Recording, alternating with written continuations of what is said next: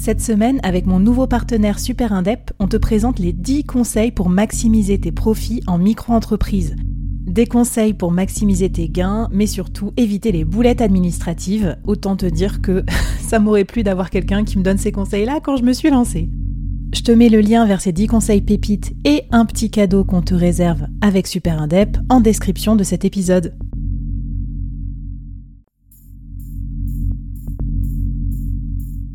Quoi ressemblerait ton business si tu pouvais être épaulé par les meilleurs experts?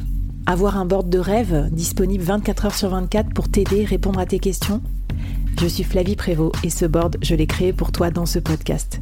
Tu es dirigeant, entrepreneur, freelance ou tu vas bientôt te lancer? Ne reste pas tout seul dans ton coin. Inspire-toi des conseils des meilleurs chaque jour par ici, à mon micro.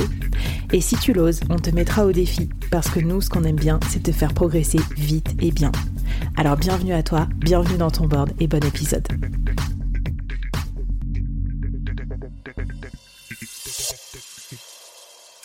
Alors j'ai l'impression que pour être digital nomade et combiner ça avec son expérience, euh, son expertise de freelance, gagner de l'argent en ligne et tout, faut être quand même sacrément organisé.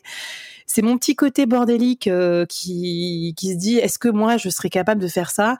Raconte-moi Ambroise, qu'est-ce qu'il faut comme degré d'anticipation? Qu'est-ce qu'il faut checker? Euh, Comment on fait pour être un bon digital nomade? Enfin, est-ce que tu as un peu un guide d'organisation?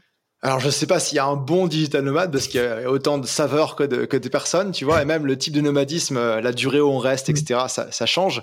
Mais euh, pour moi, ce qui est important, c'est d'avoir des, euh, des routines qui ne suivent peu importe où on est et dans quel fuseau horaire on est, tu vois. Parce que sinon, c'est facile de dire, OK, euh, YOLO, je mets pas de réveil, euh, je me réveille à 11 heures, euh, je vais chiller à la piscine 3 heures, buvant des cocktails, et, puis je travaillerai plus tard, tu vois. Et je vois beaucoup de gens qui, qui partent comme ça du jour au lendemain. Tu sais, à cette phase un peu chien, nomade, chien fou, comme j'appelle, où les gens ont envie de bouger d'endroit tout le temps, de profiter à fond de, de, la liberté et tout ça.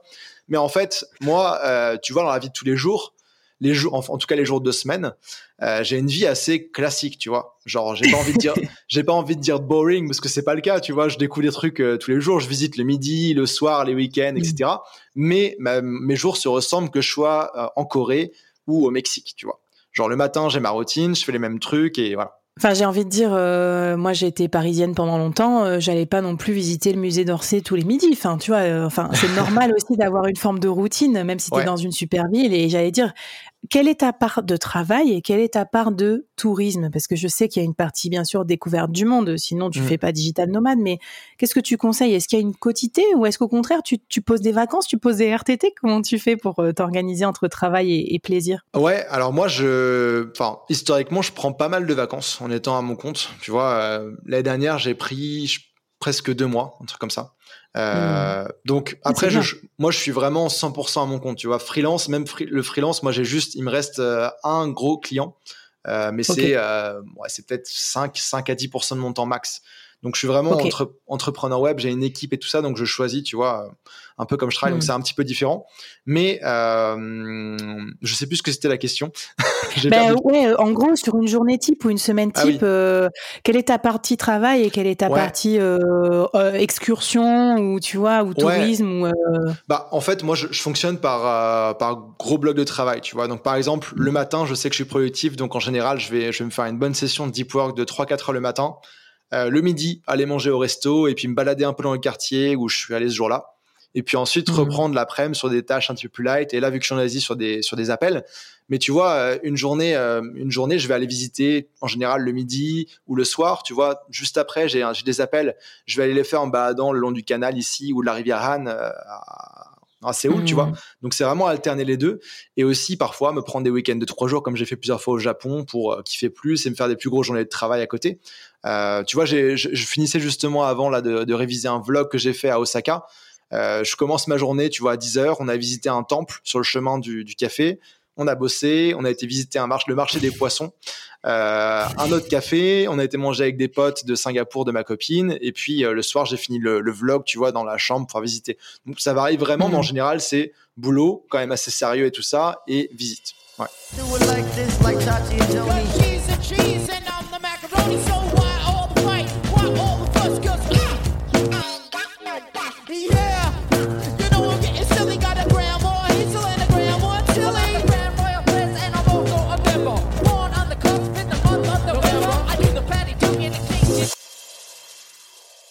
Ouais, puis bah du coup j'imagine que ça doit dépendre du pays. Toi tu l'as dit à demi mot, mais pour ceux qui nous qui connaissent pas les, les, les fuseaux horaires et tout, toi t'as calé tes calls euh, clients et gens euh, le soir ici quand t'es en Asie parce que c'est le matin euh, chez nous quoi, un truc comme ça. Enfin c'est quoi? En gros tu t'adaptes au fuseau horaire de tes interlocuteurs. C'est ça. Et en fait tu vois aujourd'hui je pousse vraiment le truc parce que j'ai des clients freelance, mes clients freelance ils sont à 13 heures de décalage par rapport à moi. Ils sont au Québec. Hmm. Euh, mais ça, ça marche parce que je me suis réservé, tu vois, le seul truc que ça me coûte, entre guillemets, ce décalage horaire euh, assez loin à l'Est, mm. c'est euh, d'avoir une soirée par semaine où je fais mes calls et mes coachings. Donc, tu vois, j'ai genre un ou deux coachings par semaine les, les jeudis soir. J'ai un appel avec mes mm. clients freelance, mais tu vois, je suis à un stade de freelance où j'ai juste un appel par mois avec eux. Sinon, le reste, on fait tout asynchrone. J'ai bien encadré la, la relation. et puis avec mon équipe, après, ça va être des calls. Tu vois, j'ai un appel après avec mon équipe. je vais sûrement le prendre en marchant. Quoi. Mm.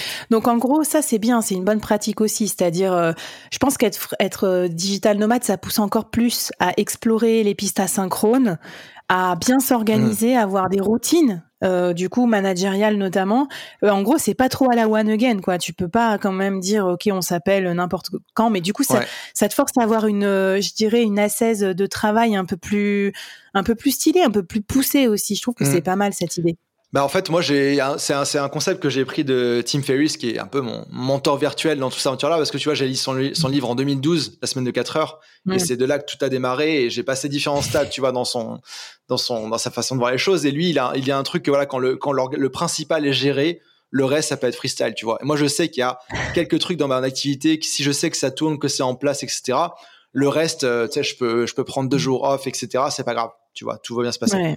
Euh, ouais, super. Bon, mais écoute, euh, est-ce que tu as d'autres conseils sur l'organisation et notamment peut-être l'organisation, euh, tout ce qui est booking, billets d'avion, hmm. spot? Est-ce qu'il y a des ressources aussi, des sites qu'il faut utiliser, des choses comme ça? Eh bah, bah, écoute, justement là-dessus, j'ai une ressource à partager est que j'ai sorti il y a un mois et demi, qui est vraiment très cool. J'ai tourné dans cinq vidéos, dans cinq cafés en fait à Chiang Mai en Thaïlande qui s'appelle Digital Nomad Hacks et c'est justement une ressource pour apprendre bah, sur cinq jours aux personnes à trouver les meilleurs deals, euh, voyager au meilleur rapport qualité-prix, savoir combien de temps booker à l'avance, où aller, etc. Hmm. Donc euh, donc c'est ça. Trop bien, bah trop important parce que si tu fais euh, comme moi, que tu vas, euh, je sais pas, comme un gros newbie sur Airbnb, c'est sûr que je pense que tu négocies pas les meilleurs trucs et en plus tu as besoin quand même de savoir si le Wi-Fi est bon, s'il y hmm. aura d'autres digital nomades et tout ça. Enfin, je sais que tu vas nous en parler dans la suite des épisodes, mais c'est hyper important d'être bien entouré. Trop cool. Bah, une, une, organisation en béton. Abonnez-vous à la newsletter.